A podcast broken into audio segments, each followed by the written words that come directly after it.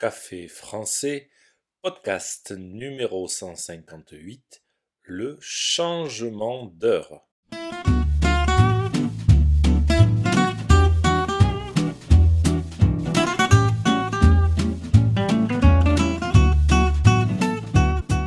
Bonjour chers auditeurs, comment allez-vous? Bienvenue sur Café français, le podcast pour apprendre le français.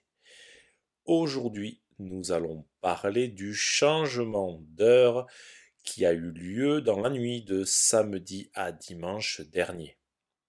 Dans la nuit, lorsqu'il était 2 heures du matin, nous sommes directement passés à 3 heures. Aujourd'hui, je vous parle du changement d'heure. N'oubliez pas que les exercices et la transcription du podcast sont disponibles sur le site internet café français avec gauthier.com. Sur ce site, vous pouvez aussi réserver un cours de français. C'est parti, prenez un café et parlez français.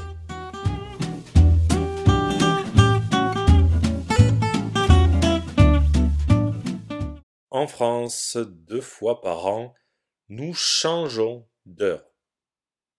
Au printemps, nous avançons l'heure d'une heure et en automne, nous la reculons d'une heure. Ce changement d'heure est appliqué dans de nombreux pays à travers le monde. Le changement d'heure a été instauré en France en 1976 dans le but de réaliser des économies d'énergie en réduisant la consommation d'éclairage.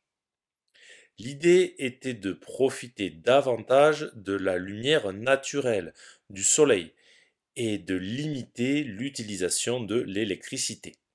Le changement d'heure est souvent source de confusion pour beaucoup de personnes.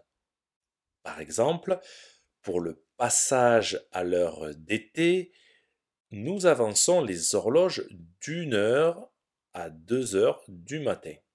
Donc, si vous vous réveillez à 7 heures du matin le lendemain, il sera en réalité 8 heures. Pour le passage à l'heure d'hiver, nous reculons les horloges d'une heure à 3 heures du matin.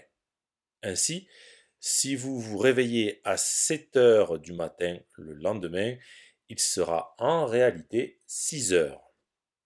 Le changement d'heure peut avoir des conséquences sur notre corps, car il perturbe notre horloge biologique.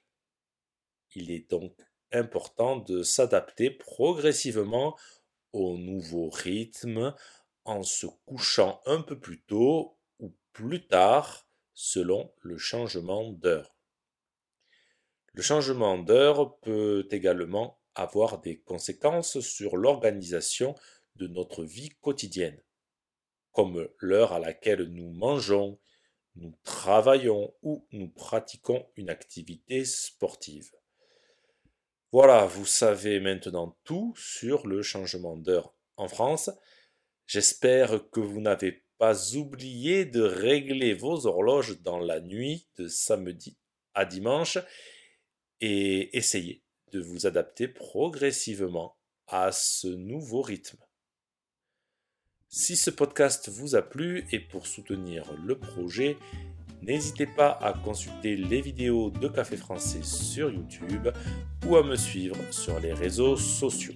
Vous pouvez aussi me retrouver sur le site internet caféfrançais avec A bientôt chers auditeurs.